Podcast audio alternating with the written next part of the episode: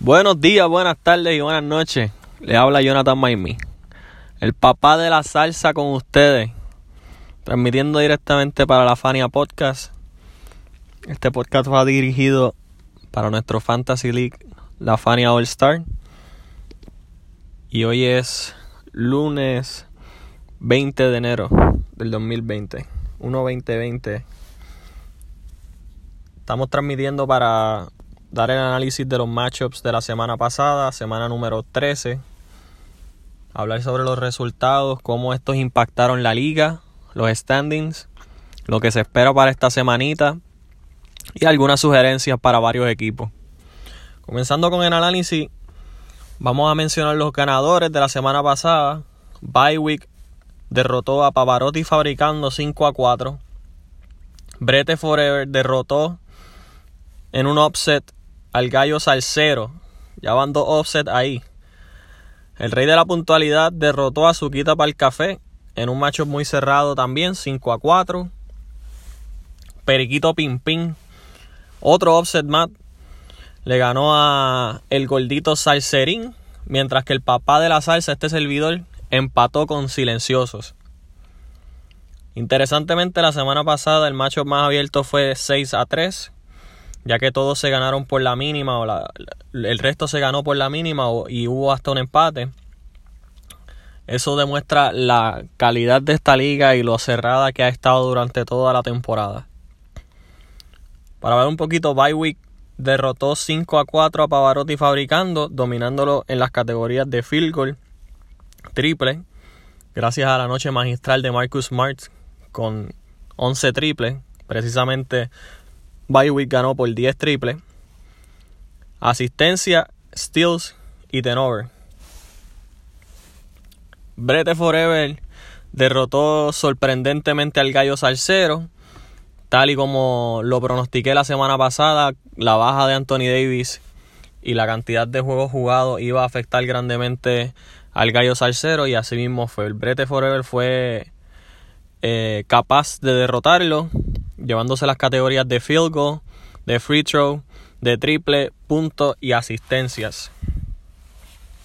Mientras que el rey de la puntualidad derrotó a Suquita para el café, incluso este teniendo la baja a principio de semana de Carl Anthony Towns, pero lamentablemente Azuquita para el café no supo capitalizar esa baja y eh, Anthony Towns regresó a mitad de semana y también tal como se pronosticó, se pudo llevar la semana 5 a 4 dominando las categorías de free throw, triples, puntos, rebotes y asistencia.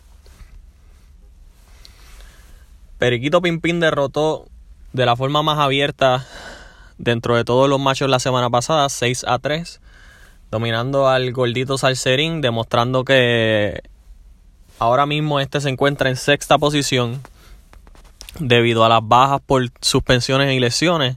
Este es un equipo que cuenta con mucho potencial y ganó las categorías de field goal, free throw, puntos, rebotes, asistencia y turnover.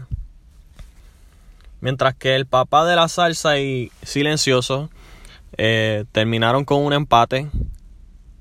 El papá de la salsa logró llevarse las categorías de free throw, triple, asistencia y blocks. Mientras que Silencioso se llevó las categorías de field goal, puntos, rebote, steals y empataron en tenovers con 58 tenovers. Esto deja la liga de la siguiente manera. En décima y última posición, el equipo de Bywick Moyo se mantiene todavía en último lugar, pero está apenas a 8 juegos de silenciosos. Silencioso está, como bien dije, en noveno lugar. Seguido de Azuquita para el Café, quien está apenas a dos juegos y medio de silencioso. Pavarotti Fabricando está séptimo, quien está un poquito más lejos por cinco juegos de Azuquita para el Café, pero apenas a dos juegos de Periquito Pimpín en la sexta posición y a tres juegos o 3.5 juegos, tres juegos y medio del Gordito Salcerín que va en quinta posición. Ese, esa pelea por los playoffs se, se va a dar muy interesante, esa posición de eh, cuarto, quinto, sexto y hasta séptimo lugar. Esos esos cuatro posiciones van a estar luchando eh, por lo que queda de, temporada, por lo que veo, para ver quién termina primero y quién termina eh, más abajo en los standings. Es una área de, de nuestros standings que está bien cerrada y que semana a semana va a haber mucho cambio de posiciones dependiendo los matchups, los trades que se hagan en, la, en esta liga y en la NBA y las posibles lesiones o suspensiones que se puedan dar en las próximas semanas. En cuarta posición está Brete Forever, quien al derrotar la semana pasada al Gallo Salcero eh, subió a, la cuarta posición.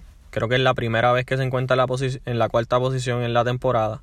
Y está a cuatro juegos de diferencia del Rey de la Puntualidad, quien mantuvo su posición firme en tercera posición, seguido del Papá de la Salsa, que está apenas a punto cinco juegos del Gallo Salcero. Estos son los equipos hasta ahora que están top 3, se han mantenido top 3 por las pasadas 2-3 semanas. Y eh, de no haber lesiones en ninguno de estos tres equipos, deberían mantenerse por lo menos en los top 5.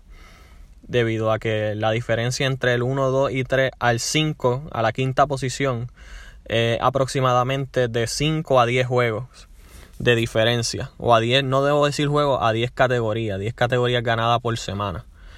Eh, pasaremos entonces rapidito, para no alargar este episodio, a hablar un poquito sobre los machos de esta semana que están bien interesantes. El Brete Forever se enfrenta a Pavarotti Fabricando.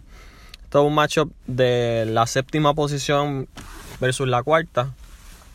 Eh, el pronóstico es que Brete Forever la gane, aunque Pavarotti Fabricando tenga más juegos jugados o más oportunidades de, de juegos por jugar con 41 versus 37, pero lamentablemente la baja de Embiid y Murray eh, sus dos mejores jugadores a lo largo de la temporada, diría yo, o los jugadores más consistentes en conjunto con Donovan Mitchell y Rudy Gobert.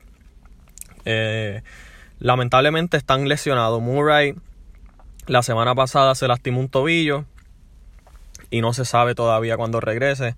Mientras que pues eh, el dedo que se dislocó en Bit requirió o se tuvo que hacer una operación y aunque se espera que regrese en las próximas semanas, no va a estar disponible para eh, Pavarotti fabricando, por lo que lo encuentro bien cuesta arriba que le gane a Brete Forever, ya que este tiene la máxima o la mayoría de su plantilla saludable, o al menos los jugadores más esenciales.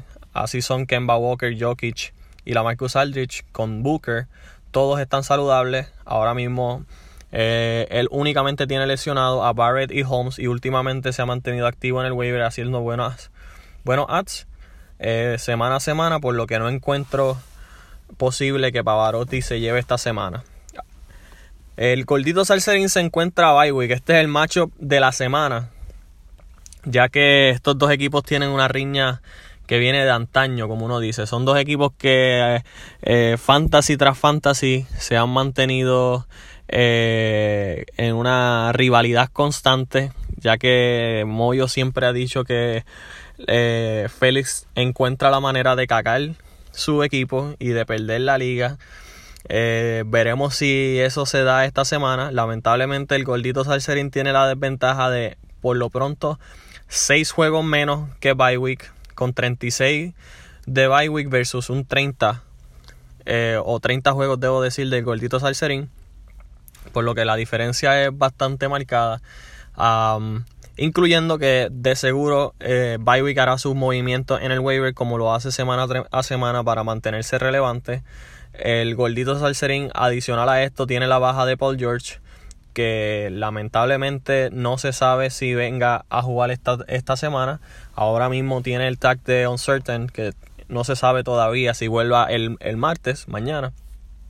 Pero si este tiene el resto del equipo completo y es posible que le dé la batalla a Moyo, pero Moyo viene de ganar una, una semana en contra de Pavarotti fabricando, si no me equivoco, por lo que viene con momentum, tiene sus, sus jugadores poco a poco eh, están volviendo eh, de lesiones. Lamentablemente ahora mismo este cuenta con la baja de sus mejores tres jugadores, eh, Drew Holidays, Stephen Curry y Oladipo pero este ha sabido moverse en el waiver, por lo que veo bien cuesta arriba que el gordito Salserín gane sin Paul George, pero si Paul George regresa, eh, sería otro cuento. creo que entonces el gordito Salserín podría llevarse esa semanita.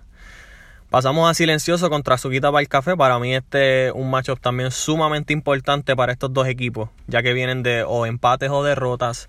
Eh, Azuquita para el Café luego de, de que comenzó la temporada muy caliente con James Harden perdón, eh, con Westbrook y con LeBron James, lamentablemente se coloca en este momento en octava posición, luego de estar en un momento dado hasta en segunda, tercera posición en la liga.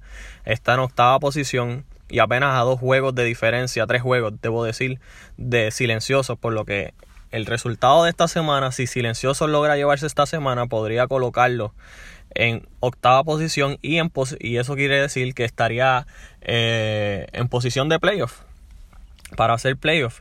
Eh, la diferencia entre juegos por jugar esta semana no es muy marcada. Suquita para el café apenas tiene dos juegos por jugar adicionales a los de silenciosos.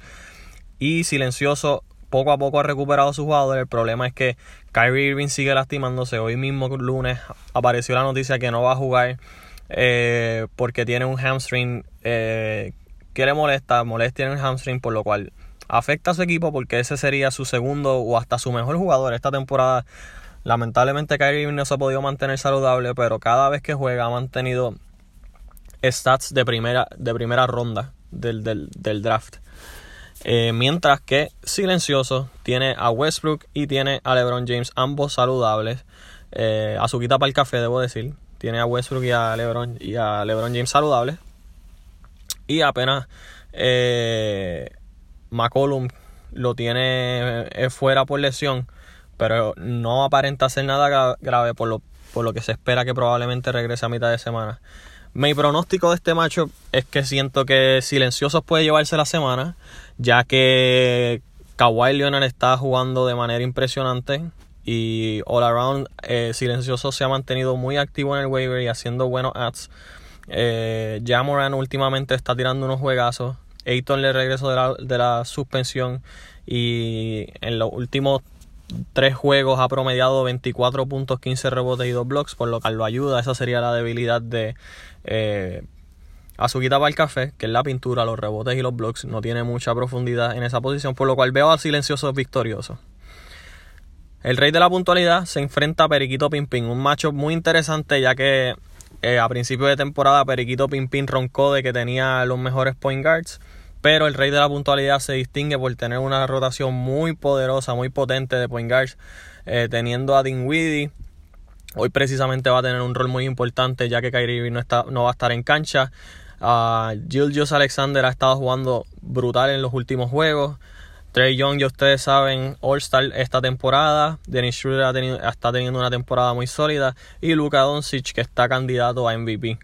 Eh, adicional a eso, este tiene a Conley, tiene a Colin Sexton, a Sexton, a Jeff Tiene una rotación muy impresionante de, de, de guards, de gares. Mientras que el, el equipo de Periquito Pimpin se puede decir lo mismo, ya que tiene a Libra, Bradley Billy, a Kyle Lowry. Es un equipo un poquito más redondeado, ya que tiene también a Fox, a Horford este, y a Ibaka. Aún así, si todos los jugadores están saludables, como por lo que se ve ahora mismo, los mejores jugadores de ambos equipos están saludables. Veo posible que el rey de la puntualidad acabe con Periquito Pimpín. Va a ser un macho cerrado, pero al final de la semana, rey de la puntualidad debería ganar. Entonces, el papá de la salsa, este servidor, se enfrenta a el gallo salsero y esto es un macho muy interesante ya que este es el matchup del primero contra el segundo. Eh, las últimas dos, yo me atrevo a decir el último mes, mes y medio, son dos equipos que se han estado intercambiando las posiciones primera y segunda posición. Eh, el Gallo Salcero ha tenido la ventaja de apenas sufrir lesiones en su equipo. Eh, y de hecho, tiene hoy también la, la, la, la suerte de que Anthony Davis, la ventaja de que Anthony Davis le regresó de la lesión tiene el equipo completo saludable, mientras que el equipo de este servidor tiene la baja de Porzingis esta semana. Eh, se espera que regrese, pero Va a ser un macho muy cerrado. Eh, por lo pronto el papá de la salsa tiene la posibilidad de 41 juegos versus 36 del gallo salsero. Por lo que pienso que el papá de la salsa debería llevarse esta semana. Pero eh, considerando la baja de lesión de Porzingis puede ser que sea un poco más cuesta arriba de lo que parece. Va a ser un macho muy cerrado, digno de ambos estar en primera y segunda posición. Pero al final de la semana voy a mí y se la voy a dar para llevar al gallo salsero. Eso sería todo por esta semana en discusión en cuanto a discusión de los matchups. Eh, resumiendo nuevamente el, cómo están las posiciones. Número uno el gallo salsero. Número dos el papá de la salsa. Tres rey de la puntualidad. Cuatro bretes forever. 5. El gordito salserín. 6. Periquito Pimpín. 7. Pavarotti fabricando. 8. Azuquita para el café. 9. Silencioso. Y bye week número 10. Lamentablemente, ese, esa posición de número 10 le ha sentado bien a Moyo en los pasados 3. Me atrevería a decir fantasy. Lamentablemente ha terminado en última posición. En su fantasy de béisbol terminó en, última posición y en el fantasy de fútbol americano también. Eh, y por lo que se proyecta en estos momentos, aunque está tratando de salir del sótano eh, y ha hecho ads pertinentes para hacerlo, se, ve bien cuesta arriba que termine eh, haciendo los playoffs. Todavía todo es posible, todos sabemos el potencial de este equipo. Y aparente y alegadamente Stephen Curry regresará para marzo, posiblemente el primero de marzo, por lo que el próximo mes, en cuatro semanitas probablemente veremos a Curry, veremos si eso es suficiente para ayudar a Bye Week a hacer los playoffs. Para terminar el quickie de la semana, eh, mi recomendación de Adstel Waiver, como hice la semana pasada, quiero dar sugerencias acerca de jugadores que se pueden añadir, tres jugadores que se pueden añadir de manera inmediata y que tendrán un impacto eh, para sus equipos. Obviamente dependiendo sus necesidades y el matchup cómo se esté llevando a cabo, los stats que necesiten.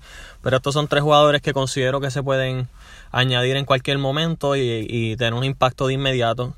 Y un jugador adicional que pueden añadir para ver si explota o si un trade um, lo ayuda a un trade que ocurre en su equipo ayuda a que este dé números mejores de lo que está dando o si está lesionado y regresa de una lesión, etcétera, etcétera, un jugador para stash y que lo ayude en el futuro. Por lo pronto, los jugadores para añadir esta semana, que considero que podrían ayudarlos de manera inmediata, el número uno, eh, Bogdan Bogdanovic.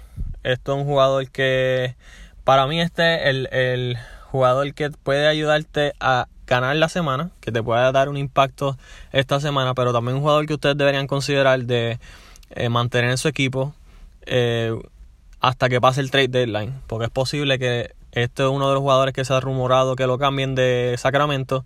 Y dependiendo del equipo donde lo cambien, podría eh, incluso mejorar su, la posibilidad de dar mejores stats. Ya hemos visto que cuando este tiene tiempo de juego y el balón en sus manos puede tener literalmente valor de tercero o cuarto round value del, del, del draft.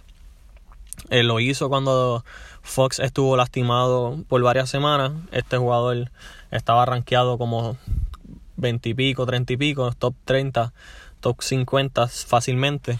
Y dependiendo de dónde lo cambien, si lo cambian, podría ayudar a cualquier equipo. Ya que este ayuda en triples, en rebotes, asistencia, estilo, un jugador bastante completo.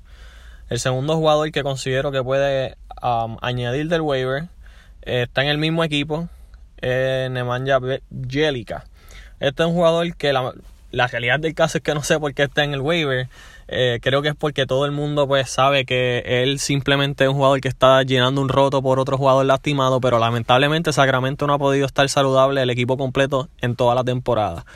Primero fue Bagley quien estuvo fuera eh, más de la mitad de la temporada en un principio, como por 6-8 semanas. Y este estuvo jugando un rol importante porque es starter.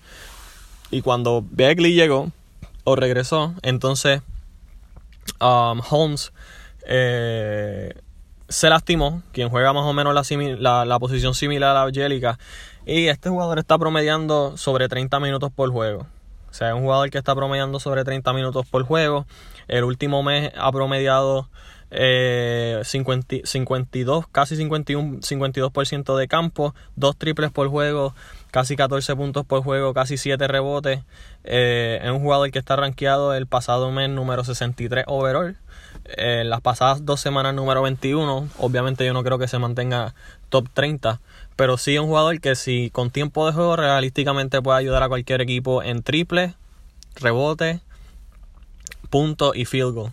Así que si necesitan esas categorías, se los recomiendo fuertemente.